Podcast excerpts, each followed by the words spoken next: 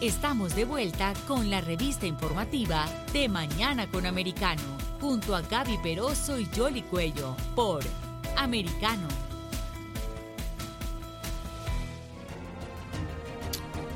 Aquí estamos de regreso con ustedes en Mañana con Americano. Gracias ah, por acompañarnos. Ah.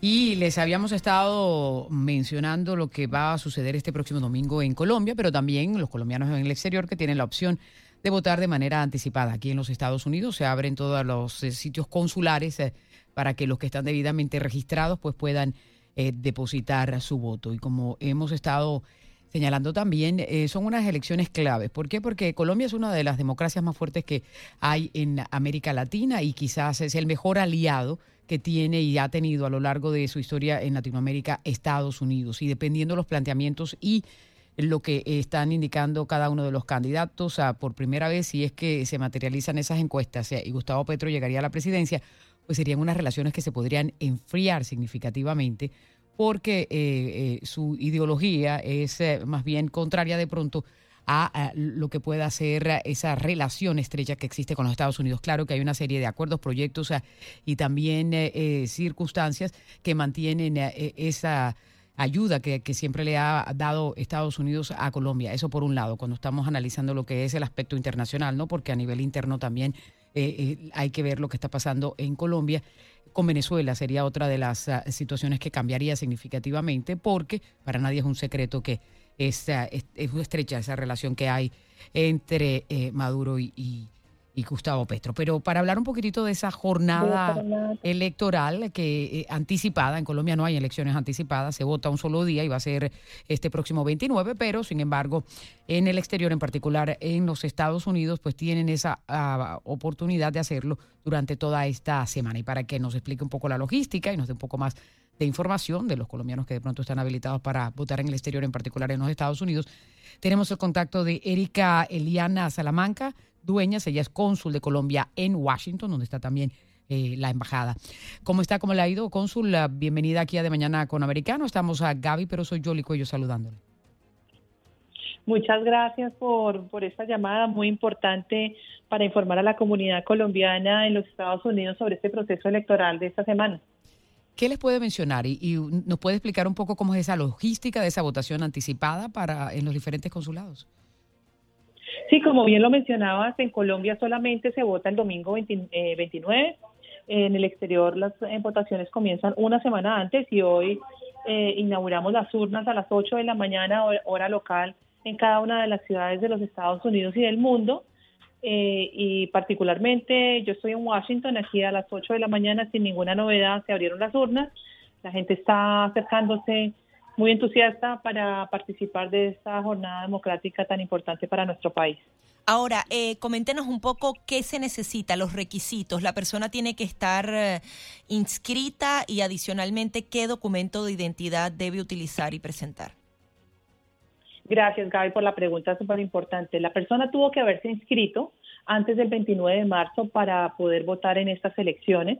Pudo haberlo hecho eh, con la plataforma que en su momento sacó la registraduría en línea o pudo haberlo hecho en alguno de los consulados. Si la persona se, se registró en Washington, por ejemplo, solo va a poder registrarse para votar en Washington, no, no puede votar en, Nueva York ni en Miami.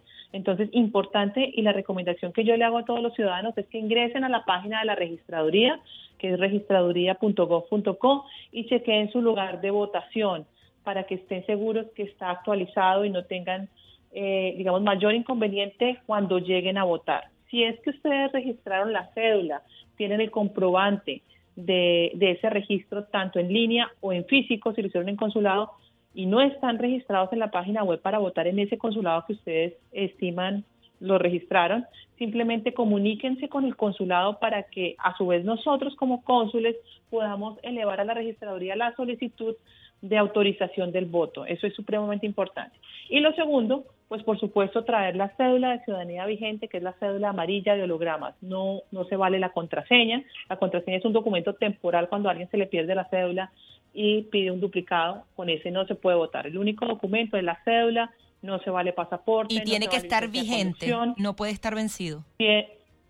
La cédula, la cédula, digamos, no tiene una fecha de expiración concreta en el caso particular de Colombia, a menos que haya un requerimiento eh, especial de la registraduría donde nos soliciten cambiar el documento. Al momento, la cédula es la amarilla de holograma, que es la vigente. Ahora, eh, ¿tienen ustedes un estimado de cuántas personas están debidamente registradas, o por lo menos aquí en los Estados Unidos, para, para votar, eh, cónsul? Entiendo que en los Estados Unidos eh, casi alcanza un millón de colombianos, un poco menos de un millón de colombianos. Eh, aquí particularmente en el área de Washington eh, son casi 22 mil personas, 21 mil personas. y bueno, eso depende, depende de la población de colombianos que haya. Sé que en Nueva York hay muchísimos, en la Florida hay otro tanto, por eso hay dos consulados allí, el de Orlando y el de Miami. Entonces, pues casi un millón de colombianos, que no es poco, se espera que se acerquen a las urnas y voten masivamente. Pero tradicionalmente, eso le iba a preguntar, tradicionalmente eh, hay como apatía para, para acudir a las urnas o normalmente el colombiano en el exterior es como más eh, eh, comedido y hace su tarea y va y vota? Pues mira, siempre los niveles de abstención entiendo son altos, pero esta, esta jornada electoral es muy importante para el país. Hay mucha gente que particularmente venía a registrar la cédula de nuestro consulado y manifestaba que vivía hace 20 años, 15 años, a 3, 4 horas de distancia del consulado y nunca había registrado la cédula y nunca había votado. Y manifestaba que esta vez era muy importante. Entonces, lo que puedo decirte, digamos, desde esa perspectiva consular o de esa experiencia de nosotros es que mucha gente que antes no había votado va a acercarse a votar en estas elecciones. Es decir, aumentó el número de inscritos y otra pregunta, ¿la persona que tenía 20 años registrada y sigue viviendo en la misma ciudad puede acudir sin problema a votar? Sin problema. Desde que el ciudadano registre en un determinado lugar de votación y no lo cambie para otro, va a seguir registrado en el mismo. En mi caso particular, yo les cuento, yo iba en los Estados Unidos hace casi 20 años, siempre he estado registrado en Washington, pues no tuve que registrar mi cédula, está eh, registrada hace mucho tiempo y si no la cambio de lugar, pues básicamente eh, no tengo ningún problema porque estoy ya eh, en la base de datos de la registraduría como votante en la ciudad de Washington. Claro, y siempre la recomendación es esa, ¿no? Ir a la página de la registraduría y verificar. Eh, eh, porque la, y hay muchas personas, consul, que se confunden, ¿no? Porque en la votación anticipada hay solo un puesto de votación, por lo menos en, en áreas como en la Florida, donde tienen eh, otros puntos para ir a votar. Solamente eh, se puede votar en uno en particular, pero cuando es el día de la elección sí tiene que ser en los puntos donde se han registrado, que siempre origina un poco de confusión en ese sentido. Exactamente, si las personas lo verifican con tiempo, es decir, apenas hoy lunes estamos empezando, si entran hoy a la página, verifican su lugar de votación y no aparece como ustedes creen o están seguros que va a aparecer, pues tienen el tiempo perfecto para que se comuniquen con el consulado y puedan solucionar esto anticipadamente para que cuando vengan a votar, pues el consulado tenga listo su formulario de autorización del voto que expide la registraduría. ¿Nos puede recordar la página web? Claro que sí, www.registraduría.gov.com.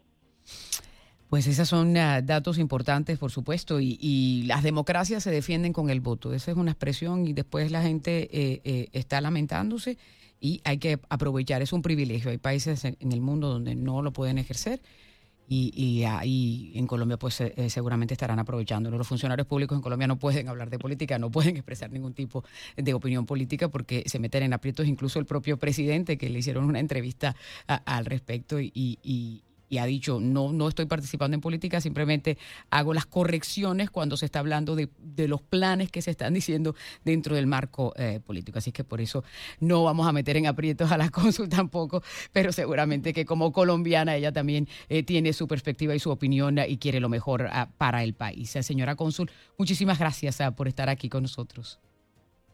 No, muchísimas gracias a ustedes. De verdad que estos espacios son muy importantes. Yoli, Gaby, eh, deseenos mucha suerte, que Dios nos bendiga en esta, en esta jornada. que sea lo mejor para Colombia. Que así sea, lo mejor para el país, para los colombianos, eh, que escojan bien y que tomen una decisión que le pueda servir al país y a la región también. Es Erika Eliana Salamanca, dueñas cónsul de Colombia en Washington.